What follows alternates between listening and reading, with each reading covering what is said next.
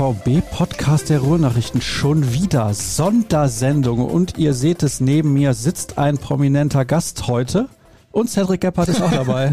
Grüß dich. freue mich, dass du Zeit gefunden hast.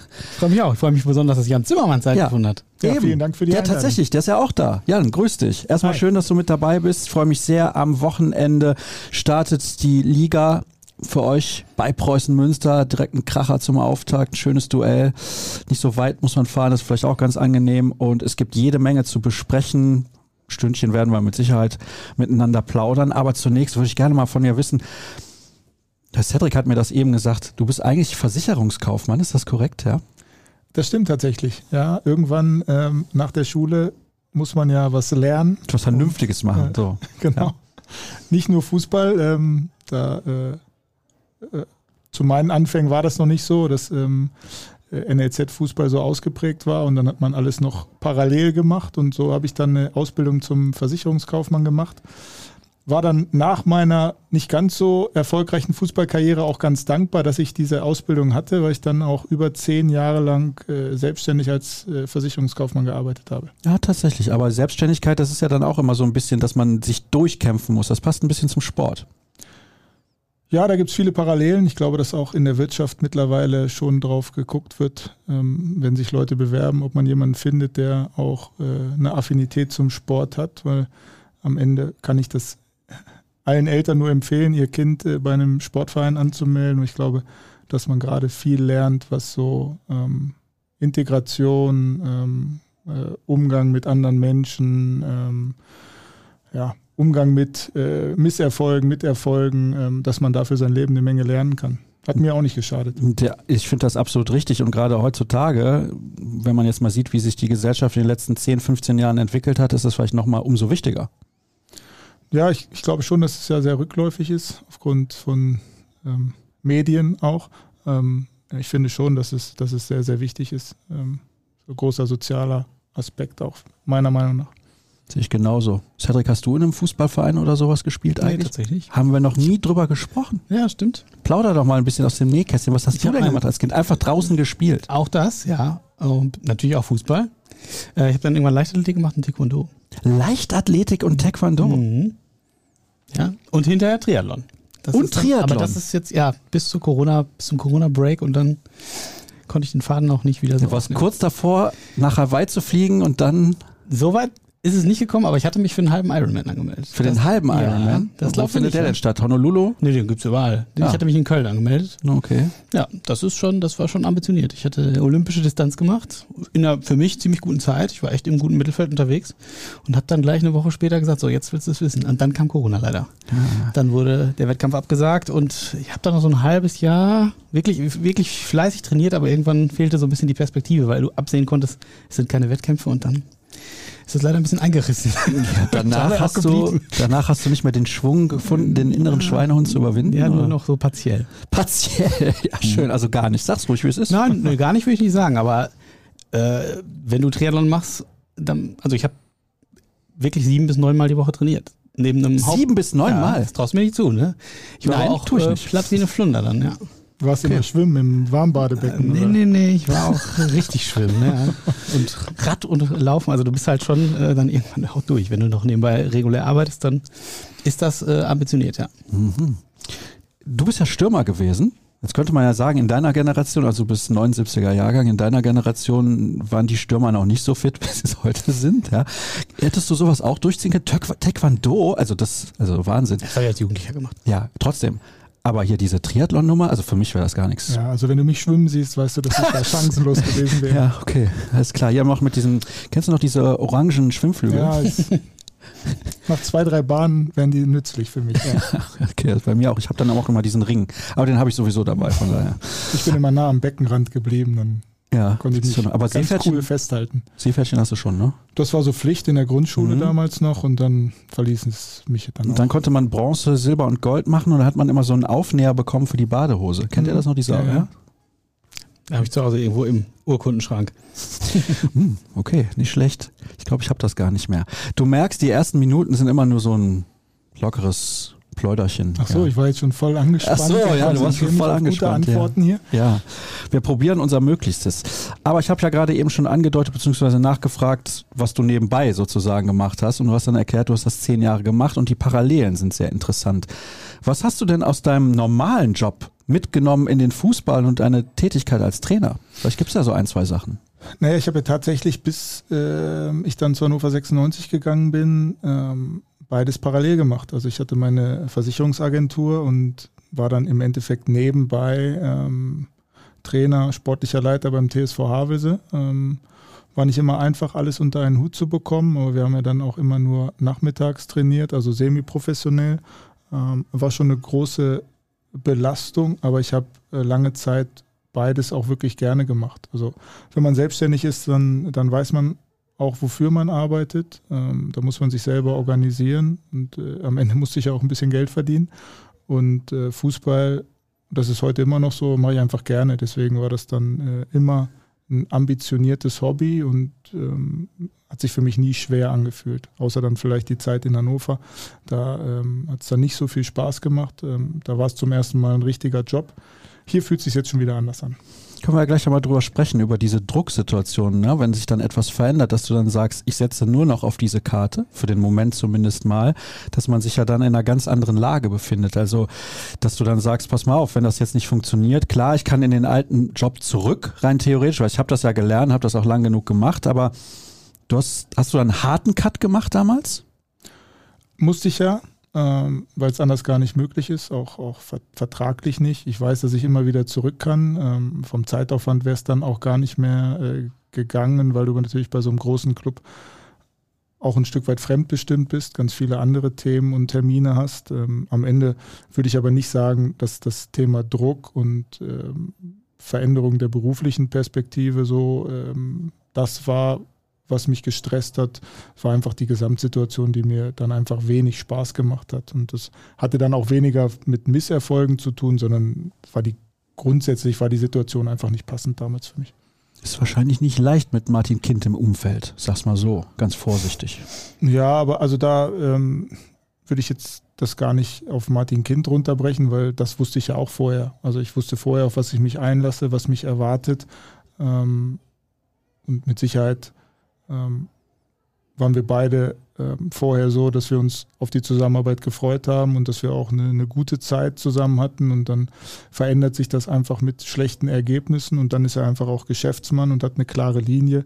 Ähm, deswegen ähm, hatte jetzt dieser Misserfolg oder diese, diese schlechte Zeit in Hannover jetzt nicht in erster Linie was mit Martin Kind zu tun.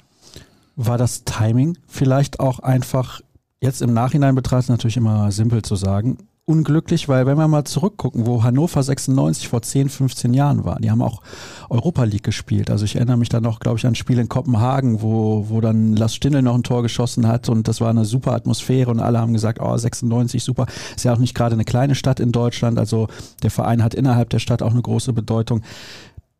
Wenn man jetzt guckt, was in den letzten fünf Jahren in Hannover passiert ist, dass einfach das Timing schlecht war, dahin zu kommen?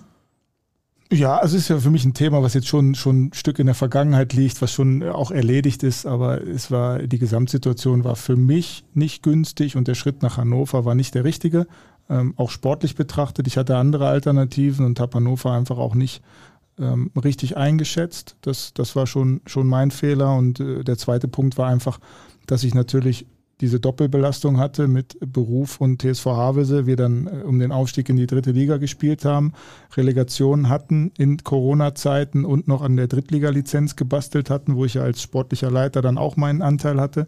Parallel dazu schon bei Hannover 96 angefangen habe zu arbeiten, bevor mein Vertrag lief, weil kein Sportdirektor mehr da war und ich mit Martin Kind alle Mitarbeiter neu einstellen musste und ähm, wir dann am Samstag unser zweites Relegationsspiel hatten, aufgestiegen sind und am Montag ich mein erstes Training bei Hannover 96 hatte. Hm. Ich also äh, weder Urlaub noch Pause äh, äh, hatte und ähm, einfach dann auch schon gar nicht die Energie hatte, ähm, voller Elan loszulegen und dann einfach auch es so viele Widerstände gab und so viele ähm, ja, Unwägbarkeiten, auch was Kaderzusammenstellung betrifft, dass wir einfach keinen guten und günstigen Start hatten und davon haben wir uns dann irgendwie nie so richtig erholt und dann war es für mich auch eine neue Erfahrung, einfach auch mal sportlichen Misserfolg zu haben. Ich weiß nicht, wie du das siehst, Cedric, aber wenn man das jetzt mal hört, überhaupt diese Geschichte. Also wie wenig Zeit da war, dass Jan sich ja auch quasi gar nicht erholen konnte. Mhm. Es ist ja auch wichtig, da mal runterzukommen. Gerade in dem Jahr 2021, also kann ich auch selber ein Lied von singen, weil ich war mit einer starken Corona-Erkältung auch, beziehungsweise Erkrankung dann auch ein paar Wochen mal raus. Das war ja eine Phase, die sehr intensiv auch war. Also ich kann mir dann schon vorstellen, wenn man das jetzt mal von außen betrachtet, dass man auch viel besser nachvollziehen kann, warum vielleicht manches nicht funktioniert, wie es eigentlich angedacht war. Ja, das denke ich schon. Also ich glaube, gerade in so einer Sommerpause ist ja immer eine gute Zeit, um mal nicht nur körperlich runterzufahren, sondern eben auch vom Kopf und Dinge auch mal zu reflektieren, weil wenn wir in so einem Spielbetrieb sind, wie er Samstag wieder losgeht, hast du so eine enge Taktung mit englischen Wochen, mit Terminen, die außerhalb des, also 90 Minuten Fußball sind ein winziger Teil der Woche. Leider, du, weißt ja. es, du weißt es besser als ich und was alles noch ansteht, äh, ja, das, da bist du ja in einem Hamsterrad und ich glaube, gerade so eine Pause ist dann eben wichtig. Vielleicht anknüpfend an das, was du gerade gesagt hast, ähm, ich habe dich mal gefragt, was dein Hauptantrieb war, Trainer zu werden. Und du hast das begründet auch mit deiner eigenen Erfahrung als Spieler. Vielleicht kannst du das unseren Zuschauern auch einmal erklären, ähm, warum du letztlich diesen Schritt gemacht hast, Trainer zu werden. Ich war, glaube ich, ein nicht untalentierter Spieler, ähm, habe aber nie verstanden, wofür ich trainiere, warum ich trainiere und wie man sich auf ein Spiel vorbereitet. Ich habe eigentlich im Training immer nur darauf gewartet, dass wir irgendwie aufs Tor schießen oder ein Spiel machen und alles andere hat mir keinen Spaß gemacht. Ähm, ich war nie richtig fit, war nie richtig vorbereitet und war ähm, ein unangenehmer Spieler für Trainer, ähm, weil ich auch viel hinterfragt hatte, äh, mich nicht mit allem so zufrieden gegeben habe, was natürlich früher nicht so gut ankam bei, bei Trainern, was heute ganz normal ist. Und habe dann schon früh gemerkt, dass es so mir auch gut getan hätte, wenn ich mal jemanden gehabt hätte, der mir mal hätte vermitteln können, wofür es jetzt gut ist, nochmal in den Kraftraum zu gehen oder bei einer Videoanalyse mal zu zeigen, okay, wenn du dich da anders verhältst, kannst du vielleicht ein Tor schießen oder kannst ein Tor verhindern oder hilfst deinen Mannschaftskollegen. Ähm, und da habe ich schon gemerkt, dass da ähm, viel Luft nach oben war zu der Zeit, als ich gespielt habe und ähm, ich dann schon das Gefühl hatte, dass, dass mir das Spaß macht, dass, äh, dass mir das liegt. Und dann äh, habe ich es ausprobiert und ähm, es hat mir tatsächlich viel Spaß gemacht, hat dann am Anfang auch relativ gut funktioniert. Und dann ähm, ja, ist aus der Idee ein Hobby geworden und aus dem Hobby dann ein Beruf. Und jetzt bist du beim BVB. Tatsächlich. Ein knappes halbes Jahr ist es jetzt. Kannst du so es ging ja wahrscheinlich rasend schnell. Du bist ja mitten im, äh, im laufenden äh, Saisonbetrieb eingestiegen, sofort Mission Klassenerhalt, also hoher Druck. Ähm, hast dir viel vorgenommen. Wie waren die ersten Monate beim BVB? Ja, man muss das so ein bisschen unterteilen. So, es, es ging dann von einem Tag auf den anderen. Ähm, und der Start war äh, sehr kurzfristig. Ich glaube, wir hatten drei Tage bis zum ersten Spiel. Und ich ähm, muss auch dazu sagen, Ne, U23, da kennt man dann die Spieler nicht ganz so gut, weil viele Jugendspieler dabei sind, die man vielleicht noch nicht bei anderen Vereinen mal groß sehen konnte. Das heißt, ich hatte auch noch nicht so einen richtigen Überblick über den gesamten Kader und wir hatten aber auch nicht viel Zeit bis zum ersten Spiel. Die ersten Ergebnisse waren dann auch sehr, sehr bescheiden, dass wir natürlich auch in diesem Negativstrudel hängen geblieben sind. Ich hatte noch meinen Achillessehnenriss, konnte selber kein Auto fahren, musste immer gucken, wie ich zum Training komme. Äh, nach jedem Training hatte ich äh, wieder einen geschwollenen Fuß, weil ich natürlich auf dem Platz rumgelaufen bin. Also äh, die Belastung ähm, war dann so von ähm, aktuell arbeitslos und den ganzen Tag Zeit zu wieder äh, Fulltime-Job. Ähm, war schon viel und die ersten Ergebnisse waren dann schon auch äh, ein Stück weit ernüchternd. Wir haben dann schon ein paar Wochen gebraucht, um uns so zu finden, um, um die Kurve zu kriegen. Und da muss ich sagen, ähm, als die Saison dann zu Ende ging und alle um mich herum sehr froh waren, dass die Saison zu Ende war, weil natürlich die das ganze Jahr mitgenommen hatten und ich nur die paar Monate, äh, war ich dann äh, schon ein Stück weit enttäuscht fast, dass die Saison zu Ende war, weil es gerade dann angefangen hatte, richtig Spaß zu machen. Und jetzt muss ich sagen, fühle ich mich, ähm, und das war aber schon vom Beginn an, wurde ich äh, total herzlich und offen aufgenommen. Ähm, hier fühle ich mich super wohl. Das ist ja erstmal sehr gut zu hören, anders als in Hannover dann, aber du hast ein Wort ebenso beiläufig benutzt arbeitslos. Ja. ja, da möchte ich gerne noch mal kurz drauf eingehen, weil ich ja eben so einen Bogen gespannt habe zu deiner Zeit noch in Hannover und so weiter. Du hast auch eben gesagt, du hast da Fehler gemacht, auch in deiner Analyse, auf was du dich einlässt bei Hannover 96. Du wusstest es eigentlich, aber im Nachhinein sagst du, es war Fehler. Hast du dann, als der BVB auf dich zugekommen ist, erstmal für dich überlegt, pass mal auf, ich brauche ein paar Tage, um das zu entscheiden? Oder war der Reiz dann zu groß zu sagen, ja, ich sitze jetzt hier zu Hause und mache nichts, ich muss wieder? Also es ist so, ähm, wenn man dann ähm, die Zeit hat, bereitet man sich ja schon vor. Ähm, sollte man, habe ich auch gemacht, habe viele Spiele geguckt, habe viele Vereine mir angeguckt und dann gibt es ja immer so, das ist leider dann so, wenn man keinen Job hat, dann guckt man, wo wieder einer frei wird, fühlt sich auch nicht wirklich gut an, gehört aber dann eigentlich zu dem Trainersein dazu. Das heißt, man versucht sich natürlich bestmöglich auf die Vereine vorzubereiten, wo man glaubt, dass was passieren kann. Da muss ich tatsächlich sagen, war ich beim BF, äh, beim BVB äh, nicht davon ausgegangen, ähm, äh, dass, dass da jetzt was passiert. Deswegen war es dann nicht einer von den Clubs, auf die ich richtig gut vorbereitet war.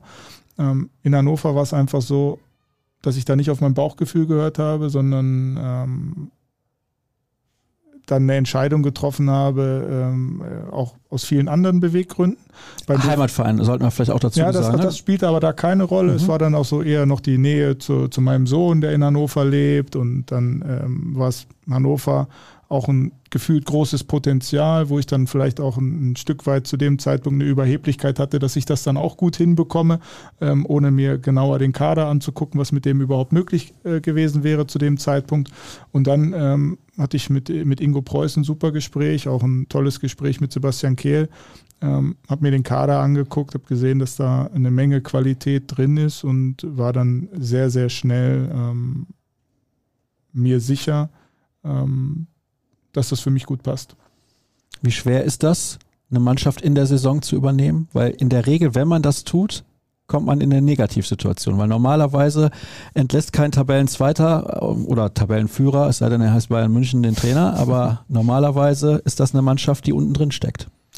Ja, war für mich auch das erste Mal. Ich habe mal äh, eine Mannschaft TSV Havelse in der Winterpause übernommen, auch auf dem Abstiegsplatz. Da hatte ich aber eine komplette Wintervorbereitung Zeit und es war auch eine, eine gestandene Herrenmannschaft, die sich auch mit der Situation auseinandergesetzt hat. Jetzt drei Tage vor einem ersten Spiel eine Mannschaft wieder zu übernehmen, die sehr jung ist und äh, eigentlich gar nicht darauf vorbereitet war, im Abstiegskampf zu sein, war schon eine Herausforderung, muss ich sagen. Muss aber auch sagen, dass wir dann nach ein paar Wochen eine, eine gute Gemeinschaft hinbekommen haben, dass die Jungs wirklich sehr wach und sehr sensibel für die Situation waren, die absolut angenommen haben und ähm, das dann am Ende wirklich gut hinbekommen haben.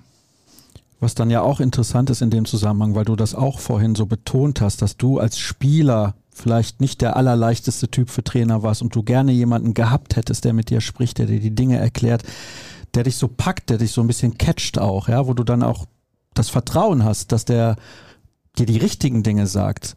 War das vielleicht jetzt, also dieses Bewusstsein, dass das bei dir anders war und du es gerne gehabt hättest, jetzt in dieser Situation beim BVB ein großer Vorteil, weil du wusstest, du kommst in eine verunsicherte Mannschaft, du musst viel mit den Spielern sprechen?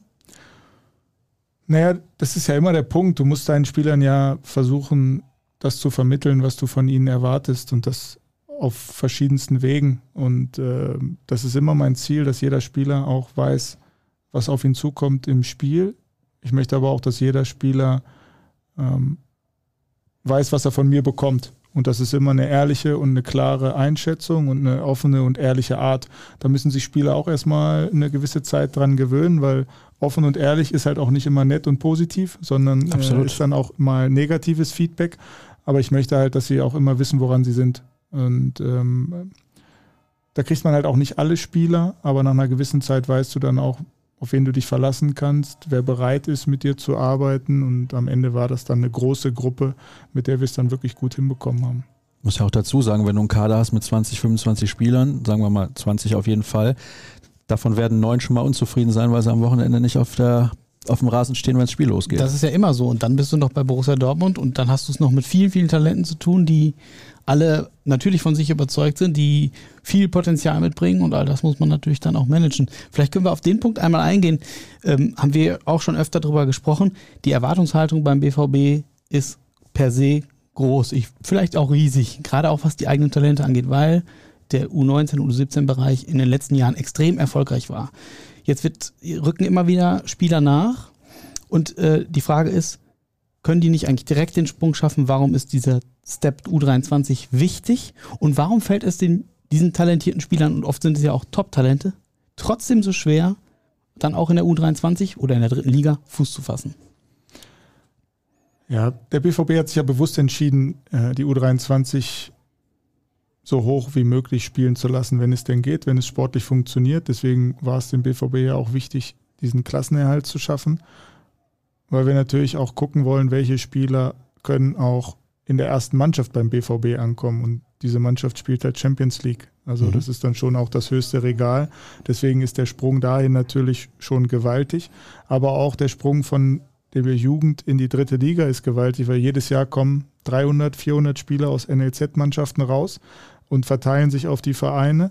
Und von Jahr zu Jahr drücken diese Spieler natürlich immer weiter runter. Nicht jeder kann in die Bundesliga oder zweite Liga. Das heißt, wenn du als 18-Jähriger aus der U19 rauskommst und möchtest in der dritten Liga spielen, spielst du gegen 25-Jährige, die vor sieben Jahren aus der U19 rausgekommen sind, die damals vielleicht ähnlich gut waren wie du, aber jetzt sieben Jahre mehr Erfahrung mhm. haben. Und dadurch ist natürlich die Leistungsdichte enorm gestiegen. Ähm, das macht es den Jungs natürlich nicht einfacher. Jetzt haben wir natürlich auch dann die, die Problematik, dass wir natürlich auch immer nur Spieler nehmen können, die unter 23 sind.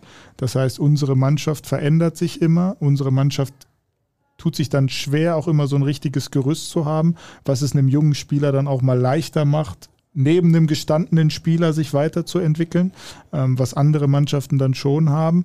Das heißt, ähm, die Spieler die Geduld haben, die fleißig arbeiten, die können sich auch bei uns weiterentwickeln und durchsetzen. Ähm, die, die richtig gut sind, die kommen direkt oben an. Da gibt es ja auch genug Beispiele. Äh, bei No Gittens zum Beispiel, der dann auch direkt über äh, die U19 in den Profibereich gekommen sind. Und alle anderen, da setzen sich dann am Ende die durch, die wirklich fleißig sind, die auch mal ein halbes Jahr geduldig sind und versuchen, ähm, sich weiterzuentwickeln. Und leider klappt das nicht bei allen, liegt aber auch nicht immer an den Spielern, auch oft an äußeren Einflüssen um die Spieler herum, äh, die natürlich einen Druck entwickeln, den diese jungen Menschen oft nicht standhalten mhm. können. Wie schwierig ist das für dich, eben genau diesen Aspekt Geduld dann auch zu vermitteln und dass das auch wirklich ankommt bei den Jungs? Denn die werden natürlich, wie du es gerade schon sagst, gehypt von allen Seiten. Ähm, wenn ich so ein junger Kerl bin, dann bin ich auch erstmal unbekümmert und weiß, ja, ich habe was drauf in meiner Altersklasse. Aber eben, du sagst es gerade, man hat mit gestandenen Drittligaspielern zu tun. Oftmals sind das ja auch ehemalige Profis aus der Bundesliga oder zweiten Liga. Ähm, wie wichtig ist dieser Aspekt Geduld und wie schwer ist das, den wirklich zu vermitteln? Ja, habe ich ja gerade gesagt, dass das wichtig ist. Sie sollen jetzt ja auch nicht geduldig sein, bis sie 30 sind, mhm. müssen einfach dann auch mal reflektiert sein und da muss man auch immer mit ihnen äh, dran arbeiten, sehen, okay, wo sind denn noch deine Schwächen, was kannst du gut, wo musst du Erfahrungen sammeln. Ähm, da kannst du immer nur versuchen, Hilfestellung zu geben, immer wieder ähm, äh, sensibel dafür zu sein. Am Ende liegt es dann an dem Spieler selbst. Ähm, Im Moment klappt uns das, glaube ich, ganz gut. Ähm, dass wir eine sehr homogene Truppe haben und sich auch alle in den Dienst der Mannschaft stellen, das ist auch klar. Ähm, jeder Einzelne ist halt immer nur dann erfolgreich und sieht gut aus, wenn die Gruppe funktioniert und wenn wir als Mannschaft erfolgreich sind. Ähm, darauf legen wir jetzt gerade so ein bisschen den Schwerpunkt, dass wir auch gucken, okay, auch ein toller Einzelspieler funktioniert nur dann gut, wenn die Mannschaft äh, gut funktioniert. Dennoch ist die Erwartungshaltung auch an die U23 in den letzten Jahren immer mehr gestiegen, auch durch namhafte Transfers. Wir haben das auch schon mal besprochen mit Ingo Preuß. Wie nimmst du diese Erwartungshaltung wahr? Ist die gerechtfertigt? Kann man das, kann man das sagen, dass es gerechtfertigt ist? Man ist bei Borussia Dortmund. Ähm, man investiert viel in einen Kader. Naja, die Erwartungshaltung ähm, ähm, an mich, äh, an, an, an uns im, im Trainerteam ist ja die, dass wir ähm, die dritte Liga halten und dass wir Spieler weiterentwickeln. Mhm. So, diese Erwartungshaltung finde ich jetzt nicht unangemessen. Das ist ein schmaler Grad übrigens. Ist es tatsächlich. Ja, weil du, du möchtest gerne vielleicht den 19- oder 20-Jährigen einsetzen. Du weißt aber ganz genau, der hat in dem Moment nicht die Qualität, die du brauchst, um deine Aufgabe zu erfüllen. Also das stelle ich mir äußerst schwer vor. Du hast jetzt eben ja auch angesprochen, dass natürlich die, die Leistungsdichte in der dritten Liga immer größer geworden ist in den letzten Jahren. Kann man vielleicht auch sagen, dass ja in den die Qualität der dritten Liga heutzutage so gut ist wie vielleicht die der zweiten Liga vor 15 Jahren? Kann man das irgendwie so miteinander vergleichen? Weil natürlich immer mehr NLZs auch in Deutschland aufgemacht wurden und die Spieler einfach viel früher, viel besser ausgebildet sind? Diese Vergleiche kann ich nicht, kann ich nicht äh, herstellen. Ähm, ich kann nur auf die Ist-Situation gucken. Die ist einfach so, dass es eine sehr ausgeglichene, sehr enge Liga ist, in der äh, Fehler bestraft werden. Und junge Spieler machen halt Fehler und die gestehen wir ihnen auch zu. Und deswegen wäre es für diese Saison halt wichtig, dass wir ähm, eine bessere Rolle spielen können, als das im letzten Jahr war, dass wir vielleicht das ein oder andere Spiel mehr haben, um einem jungen Spieler auch die Möglichkeit geben, Fehler zu machen. Das war natürlich dann, als ich übernommen habe, schwierig, weil wir uns einfach keine Fehler erlauben konnten und jeden Punkt brauchen. Sollten wir in dieser Saison eine, eine bessere Situation haben, dass wir vielleicht im gesicherten Mittelfeld stehen, was natürlich für alle Beteiligten super wäre, haben wir natürlich auch eine größere Chance, äh, dem einen oder anderen Spieler mehr Spielzeit zu geben was gleichbedeutend mit mehr Erfahrung ist und mit Weiterentwicklung. Das ist natürlich, gebe ich dir recht, es ja. ist ein schmaler Grad. Ähm, und am Ende muss man auch sehen, die Spieler, die wir dazu holen, die wollen alle anderen auch haben, aber alle anderen haben noch die Möglichkeit, alle Spieler über 23 zu holen. Das heißt, wir haben ja auch nur beschränkte Möglichkeiten, Spieler von außen zu holen. Deswegen wird es immer ein Mix sein, auch mit eigenen U19-Spielern. Und dafür steht ja Borussia Dortmund auch für eine gute Ausbildung und äh, für, für für tolle Jugendspieler. Aber trotzdem ist diese dritte Liga natürlich ein schmaler Grad. Ist es dann für dich, weil du eben gesagt hast, junge Spieler machen Fehler und die müssen wir denen auch zugestehen, einfacher einen Offensivspieler einfach ins kalte Wasser zu werfen, weil du weißt, wenn der vorne links mal ein Dribbling verliert, ist nicht ganz so schlimm, wie wenn der Innenverteidiger den Fehlpass spielt? Das ist äh, grundsätzlich leider so für die Abwehrspieler, dass es natürlich immer einfacher ist für einen Offensivspieler. Das ist ja bei den Profis auch so. Ein, äh, ein Edin Terzic wird dann eher in der 70., 75. Minute nochmal einen Offensivspieler einwechseln, als dass er in der Innenverteidigung tauscht. Das, das ist nun mal so. Ähm, und in der Regel gebe ich dir auch recht, die Fehler, die Abwehrspieler machen, die sind dann meistens teuer. Und die Fehler, die Stürmer machen, fallen meistens gar nicht auf. Deswegen bist du Stürmer geworden. ja, wunderbar. Aber selbst da habe ich zu viele Fehler gemacht. wunderbar. Jetzt haben wir gerade schon einmal thematisiert, äh, wie schwierig das ist, für junge Spieler in der U23 Fuß zu fassen. Es gibt aber ja natürlich den, den äh, anderen Weg auch, dass Profis bei dir zum Einsatz kommen. Zum Beispiel nach einer lang, längeren Verletzungspause haben wir immer wieder erlebt in den vergangenen Jahren. Auch da sind dann die Erwartungen ja hoch. Ich kann mich an ein Spiel in der vorletzten Saison erinnern, gegen Osnabrück. Da spielten plötzlich Mukoko, Sagadu, Tigges und äh, ich weiß nicht, wer der vierte war. Und man hat sofort gesagt, jetzt müssen die die weghauen. Ja, 2-2 ist es ausgegangen und der BVB hat sich schwer getan. Warum kann man auch das im Zweifelsfall nicht erwarten, dass man das direkt alles wegfielen? Naja, erstmal, wenn wir jetzt mal gucken, äh, nächste Woche ist DFB-Pokal. Mal gucken, wie viele Drittligisten dann wieder für Überraschungen sorgen gegen Zweit- und Erstligisten. Es ist ja eben gesagt, dass das Niveau auch immer enger zusammenrückt. Das sind Profimannschaften, die trainieren unter den gleichen Bedingungen wie eine Erstligamannschaft. Die sind genauso fit wie eine Erstligamannschaft. Das heißt, äh, die Unterschiede werden immer kleiner. Und dann geht es natürlich auch darum, wir erarbeiten uns ja die ganze Woche einen Plan, wie wir gegen den Gegner spielen wollen, wie wir äh, mit dem Ball gegen den Gegner spielen, wie wir erwarten, dass der Gegner mit dem Ball spielt, was wir dagegen machen wollen. Und dann kommt halt manchmal ein Spieler von den Profis am Freitag runter, macht vielleicht noch das Abschlusstraining mit, ähm, kennt vielleicht den einen oder anderen Spieler gar nicht so gut, kennt die Abläufe nicht so gut und dann soll er auch automatisch funktionieren, mhm. also selber einen richtig guten Job machen und sich in diese Mannschaft integrieren. Meistens sind es dann Spieler, hast du gerade gesagt, die aus einer Verletzung kommen, die selber gar nicht in der Topform sind und ihren Rhythmus haben. Also alleine daran kann ja jeder schon erkennen, okay, die Wahrscheinlichkeit ist sehr gering. Ne? Also wenn ich jetzt überlege, bei euch kommt jetzt jemand von äh, einem benachbarten Sender und ihr sagt denen, hier setz dich mal hin, die Sendung geht los, viel Spaß. Äh, Na gut, aufgrund des hohen Levels hier ist das sehr schwer daran so, zu kommen. Ja, und wir sind bei Borussia sagen. Dortmund, ja, da ist das Level natürlich ja, noch höher. ähnlich ja, hoch wie bei euch. Ja, sehr schön. Nein, aber es ist natürlich ja, eine, eine sehr plausible Erklärung. Eben diese Spieler kommen nicht mit dem Rhythmus, sondern sie sollen sich da wieder in den Rhythmus bringen. Also das ist auch für dich, das, das, das kann ich nicht beneiden, muss ich ganz ehrlich zugeben, weil du bist in so einem richtigen Zwiespalt. Ja, du steckst ja dazwischen U19 und Profimannschaft eigentlich. Ja, aber auch da, ähm, ähm, wir hatten das Beispiel Martin Kind, äh, genau, äh, das ist ja auch so ein Punkt, ich habe mich ja bewusst für diesen Job entschieden und ich wusste, was auf mich zukommt. Also hundertprozentig weiß man es nie und am Ende bin ich eher positiv als negativ überrascht. Aber wenn man sich dazu entschließt, U23-Trainer zu werden, dann weiß man auch, ähm, dass man natürlich auch von anderen abhängig ist und dass man in einer Situation ist, ähm, in der man das eine oder andere moderieren muss. Ich glaube, das ist uns letztes Jahr gut gelungen. Da muss ich auch nochmal ein großes Kompliment an meine älteren Spieler richten, weil darfst ja dann auch immer nur drei ältere Spieler einsetzen. Und wenn dann Thomas Meunier am Freitagabend äh, Lust hat, in der U23 zu spielen, und du musst dann deinem Mannschaftskapitän sagen, du sitzt gegen Dynamo Dresden auf der Bank vor 10.000 Zuschauern, ähm, dann haben die das gut angenommen und ähm, am Ende haben wir trotzdem genug Spiele gehabt, in denen wir ähm, auch in der Lage waren, Punkte zu holen, weil wir auch einfach gut genug waren. Du musst doch mal ein bisschen rein mit in dieses Gespräch. Das interessiert mich schon sehr. Der Spieler sitzt dir gegenüber und du musst eine wirklich harte Entscheidung treffen wo du eigentlich keine große Alternative hast, wie vermittelst du ihm das, dass er hinterher aus dem Gespräch rausgeht und weiß, blöd, weil ich möchte gerne spielen vor 10.000 gegen Dynamo Dresden, aber er hat mir das jetzt so erklärt, dass ich das akzeptieren kann. Das sind keine einfachen Gespräche, aber eigentlich sind sie ganz einfach. Und ich bin einfach ehrlich und sage ihm, wie die Situation ist. Und dann ähm, wissen auch die älteren Spieler, wenn sie zu einer U23 wechseln, was für Situationen auf sie zukommen können. Und genauso gehe ich mit ihnen um. Ähm, und dann sind sie nicht glücklich darüber und sind auch nicht zufrieden damit und sind auch manchmal sauer.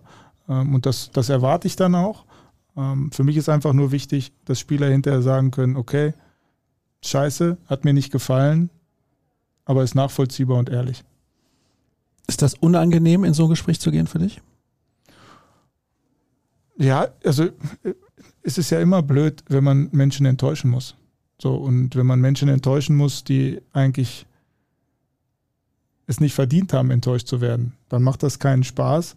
Aber am Ende ähm, ja, bin ich verantwortlich für eine Gruppe von wahrscheinlich 30 bis 40 Menschen ähm, und muss gewährleisten, dass wir am Wochenende gut vorbereitet sind, um erfolgreich Fußball zu spielen. Und dann ist es jede Woche so, dass man harte Entscheidungen treffen muss. Du bist immer in einem gewissen Spannungsfeld zwischen Loyalität zu den Profis und eigener Ambition eigentlich dann. Ne? Ja, ich weiß nicht, ob es ein Spannungsfeld ist. Auch das ist eine, eine Sache, wo, das habe ich auch schon mal gesagt, Edin Terzic ist äh, für einen U23-Trainer natürlich ein Glücksfall, ähm, weil er wirklich eine super offene Kommunikation hat und immer versucht, auch auf, auf mich, auf uns ähm, sich zuzubewegen und, und ähm, auch offen ist für, für einen Austausch und äh, für, für eine gute Art, dass es allen gerecht wird. Trotzdem steht und fällt alles mit den Profis, mit der ersten Mannschaft, darum geht's. Und äh, meine Aufgabe ist natürlich in allererster Linie zu unterstützen, dass die Profis erfolgreich sind. Und ähm, ja, so gehe ich den Job auch an. Ähm, und so kommuniziere ich das auch mit meinen Spielern. Jetzt waren viele deiner Spieler mit in den USA, sprich, die haben dir in der Vorbereitung gefehlt. Ähm, kannst du das mal ein bisschen beschreiben? Was hat das mit der Vorbereitung jetzt gemacht? Und die Jungs profitieren natürlich trotzdem davon, von solchen Erfahrungen, dann auch zwei, drei Wochen mal bei den Profis trainiert zu haben. Das ist dich ja wahrscheinlich auch so ein bisschen süß-saure Geschichte, ne? Naja, am Ende ist es ja immer das Ziel. Am Ende sagen wir ja, okay, warum kommen so wenig Jugendspieler in der U23 an? hat Gründe. Wenn wir jetzt auf der anderen Seite sagen, jetzt waren sieben Spieler mit in den USA, die bei uns im äh, Kader sind, dann ist ja auch unser Ziel, noch mehr Ole Pohlmanns äh, hinzubekommen, die dann vielleicht sich so gut bei uns entwickeln, dass sie Kandidaten sind, um bei Borussia Dortmund in den Profikader zu kommen. Und äh, es ist doch für die Jungs überragend, jetzt gegen Manchester United und Chelsea zu spielen. Also das ist ja ein Geschenk. Da ist jeder Junge fängt an mit Fußballspielen, weil er sich das mal erträumt. Und diese Möglichkeit hatten die Jungs jetzt. Das hat natürlich unsere Vorbereitung eingeschränkt, auch gestört, nicht so optimal gemacht, wie sie hätte sein sollen. Aber ähm, ja, das bedeutet jetzt, dass wir vielleicht am Samstag für Preußen Münster nicht so gut vorbereitet sind, wie wir es hätten sein können. Wir sind aber trotzdem gut vorbereitet und danach haben wir zwei Wochen bis zum Freiburg-Spiel. Das nehmen wir nochmal als so kleine Vorbereitung für uns, um dann äh, so den Feinstift zu machen. Dann haben wir immer noch 37 Spiele. Deswegen ähm, ja, ist das nicht immer hundertprozentig optimal, wie man sich das als Trainer einer eigenen Mannschaft vorstellt, aber äh, trotzdem immer so, dass ich das Gefühl habe, ähm, auch die U23 und unsere Arbeit wird auf jeden Fall gewertschätzt und unterstützt. Achso, ja, ich wollte gerade fragen, wie ist eigentlich so eine Vorbereitung mit Cedric Gebhardt eine Woche Kirchberg? Also sehr, sehr angenehm. Er ja? hat sich, ja, ja, er hat sich ah. äh, auf die Spieler gestürzt. Ähm, hat dich in Ruhe haben, gelassen. Die, haben viele, äh, die haben ihm viele Angebote gegeben, äh, um viele Schlagzeilen zu machen. Da konnte ich in Ruhe arbeiten. Aber nur positiv, ja? von daher. Ich glaube ja. ja so ein Trainingslager ist ja auch immer dafür da, ich weiß, ich gehe jetzt ein bisschen zurück in der Zeit, aber auch so ein Team ein bisschen zusammenzuschweißen. Das ist ja dann gerade insbesondere in diesem Jahr natürlich auch mit noch ein paar Veränderungen immer ein bisschen schwer. Wie gehst du an sowas ran? Bist du jemand, der viele Teambuilding-Maßnahmen macht oder legst du dann tatsächlich mehr Wert auf Einzelgespräche? Wie gehst du sowas an? Ähm, ich habe keinen klaren Plan sondern es entwickelt sich immer so. Ähm, ich bin auch nicht jemand, der so ähm, Termine für Einzelgespräche anberaumt, sondern ich mache es immer so auf kurzem Wege. Wir gehen mal zusammen zum Platz oder wir sitzen zusammen beim Frühstück oder wir sitzen beim Rafting nebeneinander, was wir jetzt tatsächlich als Teambuilding gemacht haben. Gefühlt äh, war es äh, wichtiger fürs Trainer- und Funktionsteam. In dem Boot hatte ich das Gefühl, war am meisten los äh, als für die Mannschaft.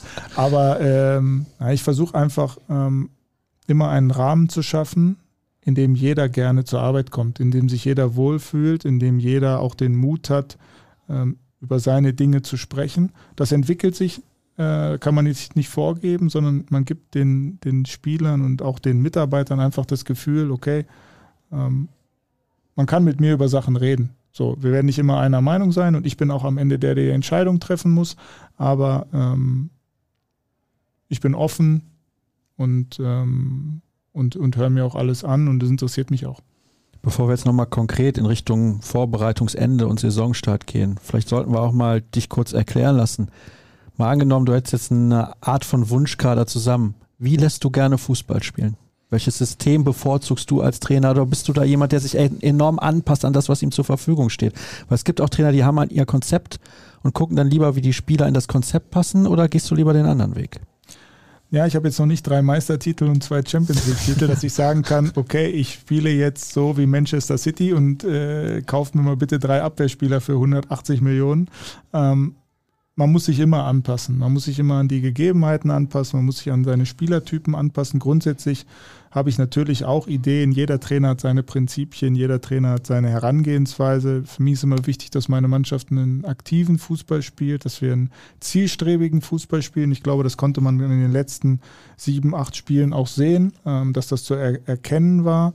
Daran ähm, arbeite ich, da bin ich immer akribisch, dass es wirklich alles, was wir machen, zielführend ist, dass es äh, immer in die Richtung des Tor, gegnerischen Tores geht ähm, und dass wir, auch wenn wir nicht den Ball haben, wir immer aktiv sind und eine klare Idee haben, wie wir uns den Ball zurückerobern, wann und wo wir den bekommen. Es war jetzt in den letzten Jahren so ein bisschen zu erkennen, dass die Dreierkette etwas moderner geworden ist. Also ist das auch etwas, wo du sagst, da ist mir eigentlich egal, wie ich spiele? Ja, tatsächlich habe ich ja hier dann äh, eine Dreierkette übernommen und habe dann gemerkt, dass das äh, am Ende gar nicht so sehr zu den Spielertypen gepasst hat. Und wir haben dann schon ein bisschen gebraucht, bis wir es so zusammengebastelt hatten. Wir hatten so immer so, das letzte Puzzleteilchen war so die rechte Verteidigerposition, die uns eigentlich gefehlt hat und haben die dann mit Can Özkan überragend besetzt. Muss ich auch nochmal sagen, wie er das dann umgesetzt hat, war, war richtig toll bin ich leider zwei, drei Wochen zu spät drauf gekommen, muss ich im Nachhinein sagen, war auch so ein kleiner Fehler. Hätten wir es vielleicht einen Tick einfacher haben können, wenn wir, wenn wir früher den Mut gehabt hätten, das auszuprobieren. Ähm, da habe ich dann aber auch für mich gemerkt, dass die Art, wie ich Fußball spielen lassen möchte, ähm, wie es für eine Raumaufteilung besser passt, ähm, mir eine Viererkette einfach mehr Spaß macht. Mhm, interessant. Heißt also, Viererkette ist jetzt erstmal gesetzt für die kommende Spielzeit? Ja, jetzt ist ja auch der Punkt, ähm, grundsätzlich ist meine Idee schon auch, die Spielweise der von den Profis so ein bisschen anzupassen. Man kann das nie eins zu eins machen, weil sie natürlich auch andere Spielertypen haben und Edin auch am Ende im Detail natürlich auch andere Ideen ähm, haben wird, als ich die habe. Aber ich möchte natürlich den Spielern den, den Übergang einfacher machen. Das heißt, wenn jetzt, äh, man sieht es jetzt, jetzt, wir haben Patti Göbel verpflichtet von Zwickau, der hat da immer in der Fünferkette rechts gespielt, der hatte am Anfang große Probleme, sich darauf einzustellen, jetzt Viererkette zu spielen, weil man einfach die ganze Zeit in einem anderen Raum steht. Es sind vielleicht manchmal nur fünf, sechs Meter, aber das macht natürlich schon was. Dann ist eine Schnittstelle größer, dann muss man weiter verschieben, dann kommt nicht jemand, der einen sichern kann. Also äh, Wenn man jetzt ins kleinere Detail geht, dann ist das schon ein Unterschied. Aber wenn man dann bei den Profis auf einmal dabei ist, dann geht es genau um diese kleinen Details. Dann wird jeder Fehler noch deutlicher bestraft. Und dann möchte ich einfach, dass die Spieler zumindest von der Positionierung sich wohlfühlen, sicher sind und sich dann auf die anderen Probleme, die dann auf sie äh, einprasseln, konzentrieren können. Preußen Münster, Auftaktgegner, haben wir gerade schon mal angeschnitten. Direkt volles Haus. Sind die Jungs dafür gewappnet? Haben ja noch nicht so viele vor so einer großen Kulisse gespielt, wenn ich das richtig sehe, ne? oder? Ach, das weiß ich gar nicht. Eigentlich haben wir ja jetzt äh, viele auf dem Platz, die in der letzten Saison dabei waren. Ich glaube, die haben es dann bei 1860 als Beispiel okay. oder mhm. bei Duisburg auch ganz gut gemacht. Natürlich wird das bei Preußen Münster beim Aufsteiger mit der Euphorie nochmal noch mal was anderes. Aber ich glaube, jetzt diese letzte Woche, dieses Testspiel in Holland ähm, und auch diese Trainingswoche geben den Jungs viel Auftrieb und viel Selbstvertrauen, dass wir da schon mit breiter Brust hinfahren. Ist denn Preußen Münster ein Verein, wo man das mit dem Aufsteiger komplett ausklammern muss? Und sagen muss, ja, das dürfen wir oder müssen wir ganz, ganz schnell vergessen, bevor wir in dieses Spiel gehen, dass das ein Aufsteiger ist, sondern dass wir den anders einordnen müssen, weil die eben auch sehr viel Euphorie haben, weil das eigentlich ein ich will nicht sagen, fast schon gefühlter Zweitligist sein könnte, aber ein Drittligist auf jeden Fall? Ja, wir konzentrieren uns auf die sportlichen Dinge. Wir, wir bereiten die Mannschaft darauf vor, was, was sind die Stärken äh, vom Preußen Münster, worauf wir achten müssen, wo haben wir vielleicht die Idee, dass wir da Möglichkeiten bekommen, ähm, ähm, was wir ausnutzen können und äh, die, die äußeren Einflüsse sprechen wir natürlich an, äh, die bewerten wir, aber ob jetzt jemand Aufsteiger, Absteiger ist, äh, fließt dann bei uns gar nicht so sehr ein. Wir nehmen jeden Gegner ernst, wir haben vor jedem Gegner Respekt, ähm, nicht mehr und nicht weniger. Du hast da noch eine Liste. Ich habe sie ja, noch nicht angesehen, deswegen ich, ich weiß nicht, wie weit du runter. Ja, wir haben quasi, glaube ich, alles schon einmal gestriffen. Hier steht bei mir noch, äh, dass Sebastian Kehl und ihr euch noch aus der Jugend kennt. Vielleicht kannst du die Anekdote auch nochmal unseren Hörern erzählen. Ich weiß gar nicht, ob es eine Anekdote ist, aber wir haben tatsächlich in der äh, Jugendnationalmannschaft zusammengespielt. Ich glaube auch mal in der, in der Niedersachsen-Auswahl. Wir sind ein Jahrgang tatsächlich. Ähm, haben nie aber zusammen in einem Verein gespielt und ähm, haben uns dann aber auch wirklich über ganz, ganz lange Zeit nicht gesehen. Tatsächlich habe ich Sebastian wieder getroffen ähm, bei diesem äh, Spiel, was du vorhin angesprochen hast, in der Roten Erde gegen Osnabrück. Äh, saß ich neben ihm und Edin auf der Tribüne und wir haben uns darüber unterhalten, dass ähm, mein Sohn, glaube ich, zu dem Zeitpunkt 17 und seiner äh, 15 äh, war und wir uns das letzte Mal gesehen hatten, da war an Kinder noch lange nicht zu denken. ähm, deswegen, wir kannten uns, haben uns aber auch wirklich ganz, ganz lange nicht mehr gesehen gehabt. Spielt dein Sohn auch Fußball eigentlich? Tatsächlich ja. Oh. In Hannover? Äh, nicht bei Hannover 96, er war jetzt zuletzt beim TSV Havelse. Ähm, ja, ist ein äh, toller, talentierter ähm, Zocker. Äh, mehr Talent als ich. Ja. Okay. Ist er denn auch fleißiger als du? Ja, das ist, äh, wenn man da den Vater fragt, dann äh, ist man immer kritisch. Mhm. Ja gut, aber nur so kommt man ja weiter. Das, äh, genau. Ja, ja, aber das, ich, ich habe das Gefühl, ich, ähm, es fällt mir leichter, das meinen Spielern als meinem Sohn zu vermitteln. okay, verstehe. Sehr, sehr schön. Sehr, sehr schön formuliert. Ja, die Ziele, da müssen wir natürlich auch drüber sprechen, obwohl du es ja vor einigen Minuten schon gesagt hast. Ziel bei Borussia Dortmund in der zweiten Mannschaft ist, die Klasse zu halten. Das ist relativ einfach in Anführungsstrichen, weil du klar weißt, das wird jede Saison so sein. Man kann nicht aufsteigen, ist nach den Regularien einfach nicht erlaubt und man sollte auch nicht absteigen. Wie gehst du daran auch in den Gesprächen mit den Spielern? Ähm, weil du jetzt eben auch gesagt hast, du bist keiner, der so viele Einzelgespräche führt. Gibt es dann nochmal irgendwie ein abschließendes Meeting vor dem Saisonstart, wo man das nochmal bespricht, obwohl es ja eigentlich jedem klar sein sollte? Ja, also dieses Thema äh, nicht abzusteigen oder die Klasse zu halten, haben wir äh, tatsächlich auch nicht in der Phase formuliert, als wir auf dem Abstiegsplatz standen, sondern haben uns immer darauf äh, verständigt, uns auf das nächste Spiel vorzubereiten, die bestmögliche Leistung zu bringen und uns als Mannschaft weiterzuentwickeln. Darum geht's jetzt auch. Was wir schon machen werden, sind so, sind so mittelfristige Ziele, dass wir uns immer kleine Ziele stecken. Ähm, eine gewisse Punktausbeute aus den nächsten fünf Spielen, äh, vielleicht äh, drei Spiele ohne Gegentor und äh, die Jungs dann immer wieder mal ähm, dafür zu belohnen, weil es natürlich dann auch ähm, ja, schon auch immer wieder Anreize geben muss. Jetzt zu sagen, wir wollen die Klasse halten, 38 Spieltage sind noch zu spielen, ist natürlich so weit weg und so äh, nicht greifbar, dass wir natürlich auch immer wieder versuchen, durch kleine Zusatzmotivationen die Jungs zu bekommen. Ist natürlich auch ein bisschen schade, ähm, dass wir nicht aufsteigen können. Ich steige sehr, sehr gerne auf, macht großen Spaß. Und dass wir auch nicht im Pokal spielen, weil auch das ist ein äh, super cooler Wettbewerb und ich freue mich schon auf die nächste Woche, wenn ich dann, glaube ich, alle 60 Spiele in der Konferenz gucken werde. Also das muss ich sagen, fehlt mir schon ein bisschen so ein Pokalwettbewerb, weil auch der für die jungen Spieler natürlich auch total äh, prägend wäre. Ja, absolut. Und wenn man dann mal eine große Mannschaft schlägt, dann gewinnt man natürlich auch an Selbstvertrauen, das ist das eine, aber man gewinnt auch in Erfahrung gegen deutlich bessere Spieler zu spielen, das ist ja auch immer so ein Punkt. Diese Saison ist eine Mammutsaison mit 38 Spielen. Wie wirst du es schaffen, also wir gehen jetzt mal davon aus, dass du das machen wirst, dass deine Mannschaft auch in den letzten 5, 6, 7, 8 Wochen der Saison immer noch auf dem gleichen Energielevel ist, sowohl physisch als auch mental. Vielleicht ist das Mentale sogar ein bisschen schwerer. Ne, ich gehe davon aus, dass die Mannschaft auf einem höheren Level sein wird, als sie das jetzt ist, weil wir uns ja weiterentwickeln wollen und dass wir positive Energie in der Gruppe haben. Das ist mir total wichtig. Da hatten wir in der letzten Saison, als ich übernommen habe, aus verschiedenen Gründen, aus dieser Negativspirale mit den Ergebnissen, aus Unzufriedenheit einzelner Spieler, aus gewisser Grüppchenbildung, hatten wir nicht die Energie, die ich von der Mannschaft erwarte. Das haben wir dann äh, besser hinbekommen, haben jetzt im Sommer auch nochmal darauf reagiert, haben tolle Neuzugänge bekommen, dass ich schon das Gefühl habe, dass wir eine äh, eine gute Gruppe zusammen haben, die, die sehr viel positive Energie versprüht. Und dann liegt es ja auch immer an mir, am Trainerteam, aber auch an der Mannschaft selbst, ähm, diese Energie auch zu bewahren, äh, immer dafür zu sorgen, dass die bleibt, immer wieder, wenn es jetzt losgeht, mit unzufriedenen Spielern umzugehen, die vielleicht nicht spielen, sie wieder zu integrieren ähm, äh, auf Disziplin, Ordnung und diese ganzen Dinge zu achten, dass wir als Gruppe immer homogen bleiben. Und dann, äh, wenn wir dann erfolgreich sind, uns weiterentwickeln, glaube ich, dass die Energie eher größer wird als kleiner. Du sagtest gerade, ihr habt gute Spieler dazu bekommen und ihr habt heute noch einen neu verpflichtet, Jermaine Nischalke. Ein Fantastischer Name, der hier Name natürlich super einschlagen wird.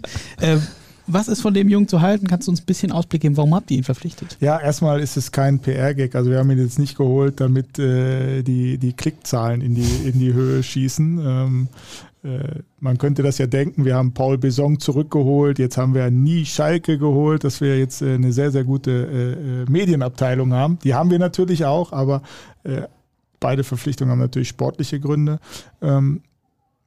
Der Jermaine Nischalke ist ein Spieler, den wir so nicht haben. Ist 1,93 Meter, ist ähm, kopfballstark, ist groß, kann gut mit dem Rücken zum gegnerischen Tor spielen und ist nochmal eine, eine, eine tolle Ergänzung zu den Offensivspielern, die wir haben, die viel Tempo haben, die viel Tiefe haben.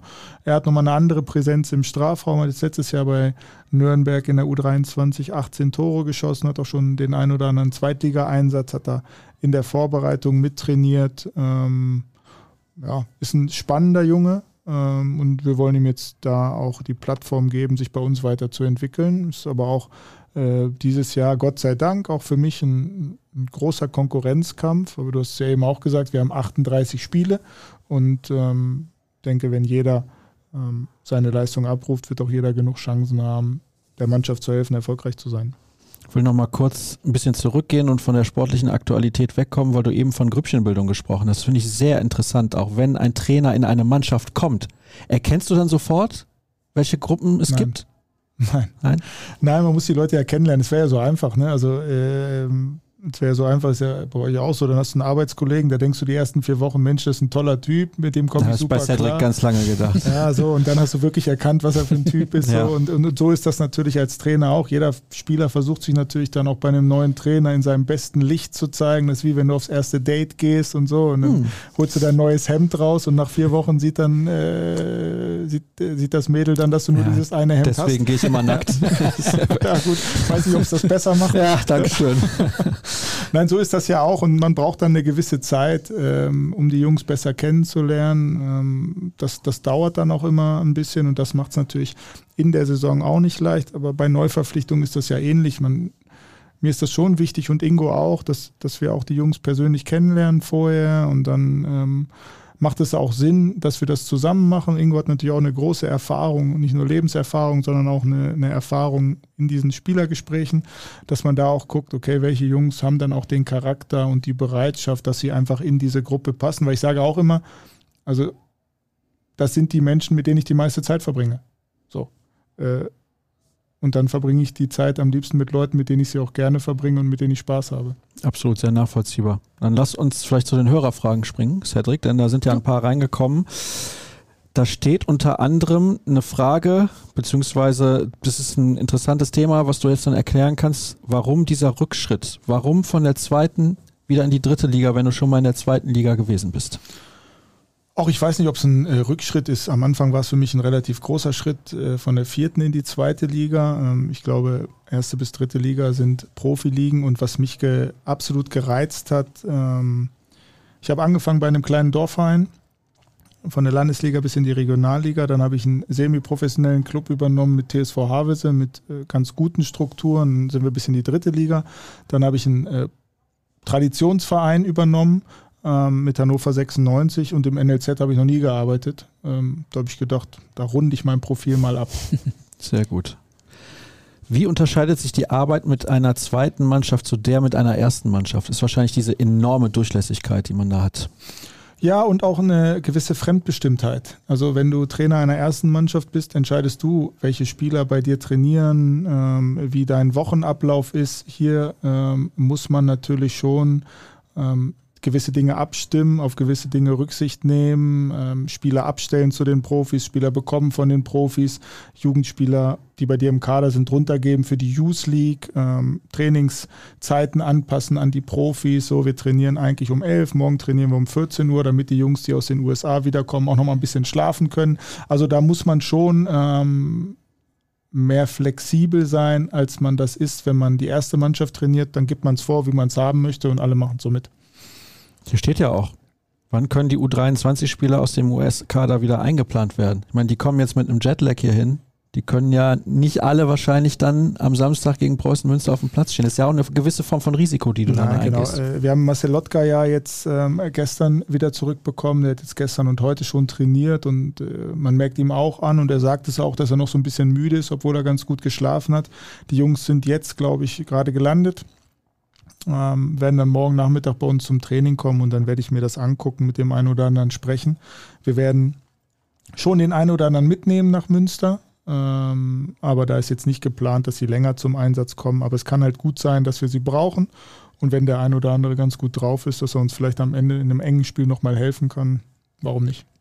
Ich weiß gar nicht, ob du die Frage beantworten kannst oder ob das vielleicht etwas ist, was Cedric von außen sozusagen besser beantworten kann. Was kann der BVB beim Thema U23 besser machen? Oh, das ist ja, du bist unser U23-Experte. Da hast mich jetzt aber wieder kalt erwischt. Boah, gute Frage. Das ist jetzt sehr pauschal. Äh, ja, an Ad der Stelle Abbruch. Ne? Ad hoc, äh, ja, ist ja immer die Frage, ähm, aber da sind wir wieder mit einer Grundsatzentscheidung, ähm, die wir hier schon mal gestriffen haben, inwieweit baue ich auf die Talente. Es ist ja immer so eine Diskussion auch bei den Fans. Mensch, unsere eigenen Wechsel müssten wir viel mehr einsetzen. Kann man erstmal sagen, stimmt, kann man zustimmen. Dann muss man da gleichzeitig berücksichtigen, man darf die Ziele nicht gefährden. Äh, das ist ja so ein Meandern oder so ein Abwägen immer. Also ich glaube, da die richtige Mischung zu finden, ist jedes Jahr die neue, jedes Jahr aufs Neue eine Herausforderung. Und äh, sicherlich kann man, geht, geht das immer ein bisschen besser, aber grundsätzlich, ja.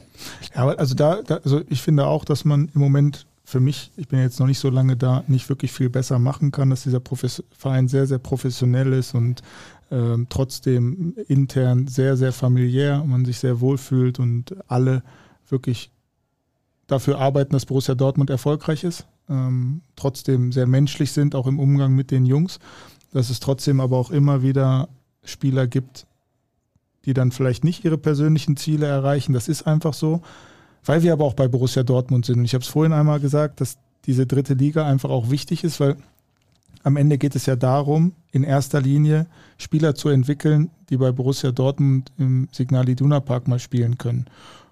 Und dann reden wir von der absoluten Spitze in Deutschland und von einem Top-Club in Europa.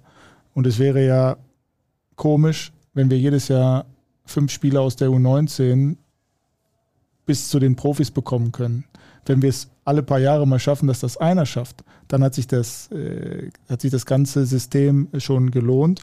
Ähm, und trotzdem darf man auch nicht vergessen, dass wir auch tolle Jungs, tolle Menschen weiterentwickeln, die dann halt nicht bei Borussia Dortmund, aber bei anderen tollen Vereinen Fußball spielen, damit ja, ihr Geld absolut. verdienen und eine tolle Karriere machen. Deswegen ist mir das auch ein bisschen zu kurz gedacht zu sagen, okay, warum schafft es der jetzt nicht bei der U23? Weil man darf auch nicht vergessen, okay, wir haben jetzt zwei tolle Torhüter und jetzt kommt aus der U19 ein toller Torwart raus aber die beiden haben noch einen Vertrag. Also können wir ihn ja gar nicht dazu nehmen, weil was sollen wir mit noch einem Torwart, wenn einer von den Profis kommt? Man muss ja auch immer gucken, wie ist gerade die Konstellation und macht es für einen Jungen dann auch Sinn, bei uns in der dritten Liga zu sein, wo er gar keine Chance hat zu spielen, weil die Plätze schon besetzt sind. Also es ist dann schon ein Stück weit komplexer, als zu sagen, wir haben tolle Jugendspieler, die spielen jetzt in der U23 und dann bei den Profis. Ähm, wir versuchen es immer so transparent und so einfach wie möglich zu machen, aber merken dann auch selber intern oft, dass es schon viele Unwägbarkeiten gibt. Ja, weil ja auch gefragt wird, warum muss die dritte Liga um jeden Preis gehalten werden, weil eben auch der Sprung von der Regionalliga dann nochmal in die Champions League so viel höher ist, darum geht es. Also wir könnten natürlich jetzt sagen, okay, spielt die U23 in der Regionalliga, können wir deutlich mehr U19-Spieler mit reinnehmen, weil das Leistungsniveau vielleicht dann niedrigeres ist. Auch nicht mehr super niedrig. Also die Regionalliga, wenn man sich jetzt Aachen gegen Wuppertal anguckt vor 25.000 Zuschauern, dann ist das jetzt auch kein Hobbyfußball. Das darf man halt auch nicht vergessen. Aber es wäre einfacher für einen U19-Spieler, sich in der Regionalliga durchzusetzen. Trotzdem ist dann der Sprung gewaltig. Also von der Regionalliga in die Champions League äh, ist halt nochmal zwei Stufen mehr. Deswegen ist diese Liga schon wichtig, um dann für uns auch zu testen, welche Jungs zeigen in der dritten Liga das Potenzial, stecken da den Kopf raus und sind da besser als andere, damit wir dann die Fantasie haben zu sagen, okay, mit denen kann man bei Borussia Dortmund weiterarbeiten, weil dann darf man ja auch nicht unterscheiden oder darf man nicht vergessen, wir reden jetzt ja nicht von einem normalen Bundesliga-Club, sondern vom Vizemeister. Also äh, da ist der Schritt ja noch mal größer. Von einem Vizemeister übrigens, von dem alle erwarten, dass er endlich mal wieder Meister wird. Also nicht von einem Vizemeister, wo es okay wäre, Sechster, Siebter, Achter zu werden. Das ist auch nochmal ein Unterschied.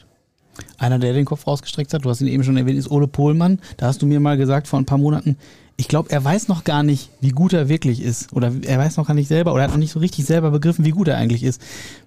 Kannst du ein bisschen seine Entwicklung mal skizzieren? Er ist ja jetzt äh, tatsächlich jemand, der auf sich aufmerksam gemacht hat und eben diesen Profivertrag erhalten hat. Ja, der jetzt aber auch in den USA gemerkt hat, wie schnell die Luft dann dünner wird mhm. oben, wenn dann ein Felix Metscher und ein äh, Sabitzer verpflichtet werden ähm, und dann natürlich auf seiner Position schon ein Gedränge äh, äh, stattfindet und er jetzt auch ähm, geduldig sein muss, fleißig sein muss und auf seine Chance warten muss. Aber ähm, Ole hat, glaube ich, ein Stück gebraucht, bis er dann auf seiner bestmöglichen Position ähm, auch eingesetzt wurde. Ähm, und muss jetzt einfach immer wieder an seiner Spielweise arbeiten, weil am Ende ähm, lernt man im Jugendfußball Fußball spielen, man spielt viele Rondos, man spielt viel auf Ballbesitz.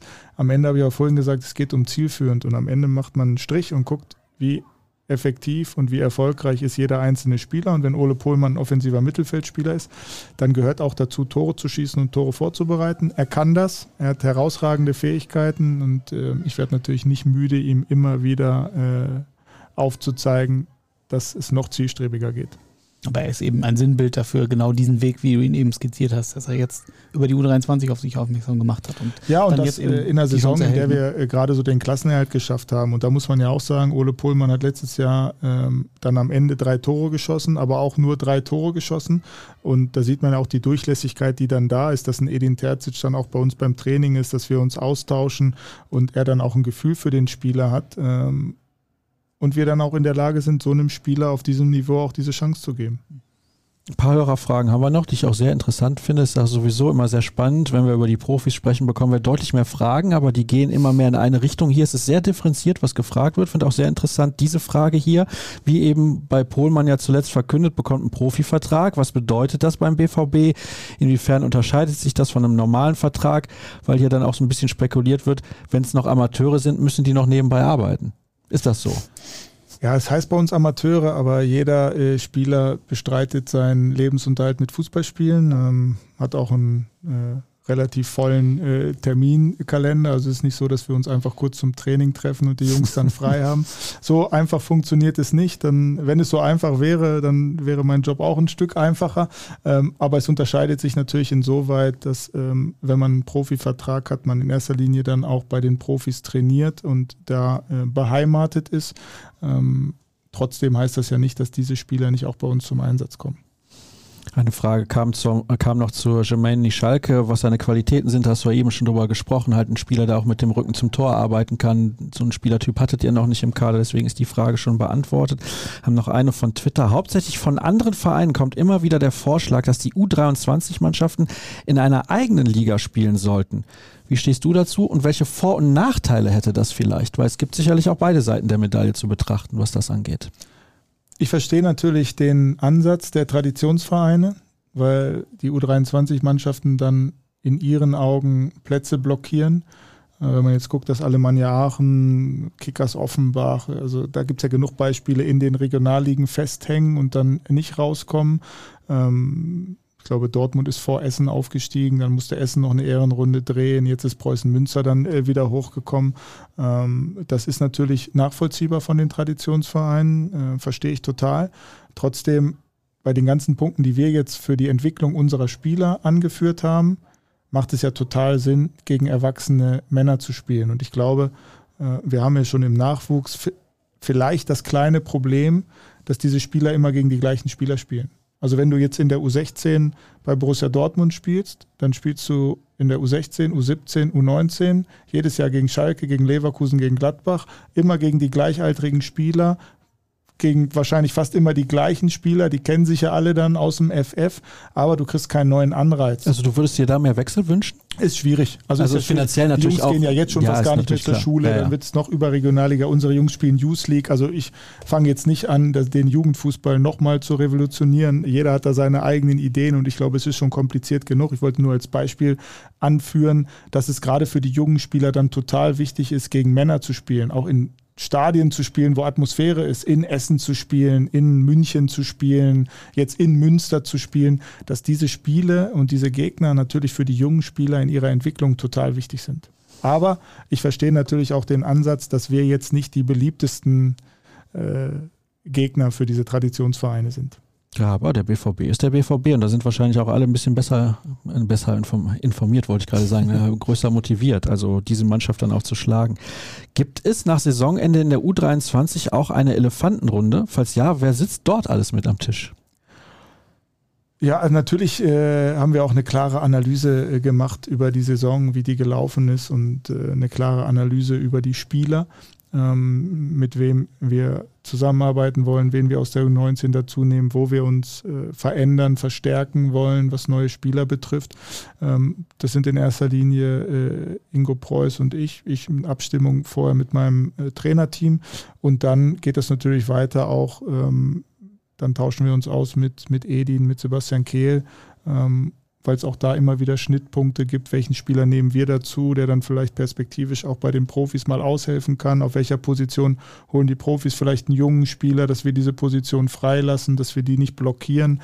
Also da gibt es schon immer einen Austausch. Wir haben grundsätzlich eine eigene Kaderplanung, aber immer in Abstimmung mit den Profis. Was bedeutet der zweite Mittelfußbruch in so kurzer Zeit für einen Spieler wie Dennis Lüttgefri? Ja, erstmal eine, äh, eine ganz große Katastrophe und eine ganz große Enttäuschung und ein ganz großer Rückschlag ähm, für Dennis. Die OP ist jetzt gut gelaufen, aber das ist natürlich ähm, ja, für jeden Spieler und dann gerade für einen Jungen, der so eine Verletzung überwunden hat und sie dann nochmal wiederkommt, ist das natürlich ein ganz, ganz großer Nackenschlag. Tut mir wirklich sehr, sehr leid für ihn. Wir werden natürlich alles versuchen, ihn dabei zu unterstützen, so schnell wie möglich wieder gesund und fit zu werden. Aber ja, das sind natürlich immer so persönliche Schicksale, die, die einem dann wirklich leid tun. Ähm, diese Verletzungen gehören zum Sport leider mit dazu. Ähm, man kann das nicht verhindern. Man weiß auch nicht, warum und wann und weshalb es wen dann auch immer trifft. Aber ja, wir können es nur begleiten und, und ihn unterstützen. Wo du das schon gerade sagst, manchmal weiß man nicht, warum es einen trifft. Muskelverletzung, gerade das Thema schlechthin bei den Profis. Warum habt ihr das anscheinend deutlich besser im Griff oder ist das manchmal nur Glückssache? Ja, also ich glaube nicht, äh, manchmal ist es Glück, manchmal ist es Pech. Jetzt muss man aber auch gucken, welche äußeren Einflüsse spielen dann eine Rolle. Ähm, klar ist diese USA-Reise total wichtig für den Verein, aber in der sportlichen Planbarkeit dann halt auch nicht immer ganz so einfach. Ähm, ich glaube, ähm, dass das ein Problem ist, was jetzt intern absolut durchleuchtet wird, ich aber zu weit weg bin, um jetzt da irgendwie eine, eine Meinung haben zu dürfen. Du bist auch kein Arzt. Von daher.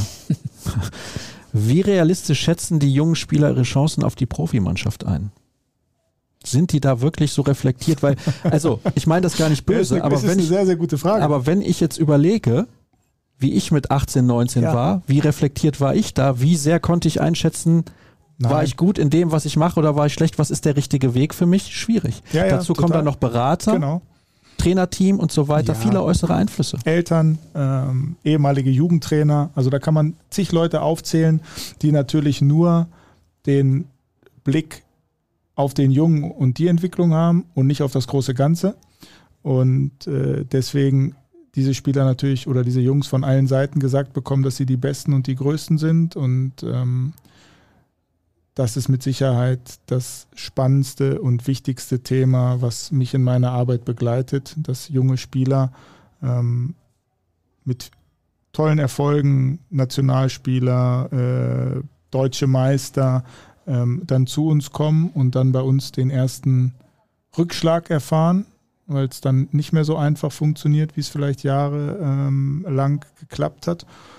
Und dann sind wir wieder bei dem Eingangsthema. Dann kommt es darauf an, wie geduldig können Sie sein, wie fleißig können Sie sein, wie stressresistent sind Sie, wie können Sie mit diesen Rückschlägen umgehen, um dann wirklich den nächsten Schritt nach vorne wieder zu machen. Und das ist mit Sicherheit sehr, sehr schwierig und ähm, ganz oft auch nicht das größte Verschulden der Jungs, sondern eher ihres Umfeldes. Wobei auch das ich jetzt gar nicht ähm, als so negative äh, Kritik verstanden haben möchte, sondern auch das ist ja normal, dass Eltern auf ihr Kind gucken und das wäre schade, wenn es nicht so kind wäre. sehen ja? und ihr Kind immer als das Beste und das Tollste sehen. Ich bin auch Vater und ich sehe es auch so und ähm, ich würde mich sehr wundern, wenn äh, Eltern dann objektiv solche Sachen beurteilen können und oft haben sie auch gar nicht den Einblick oder den Überblick, den ich habe oder die Vergleichsmöglichkeiten.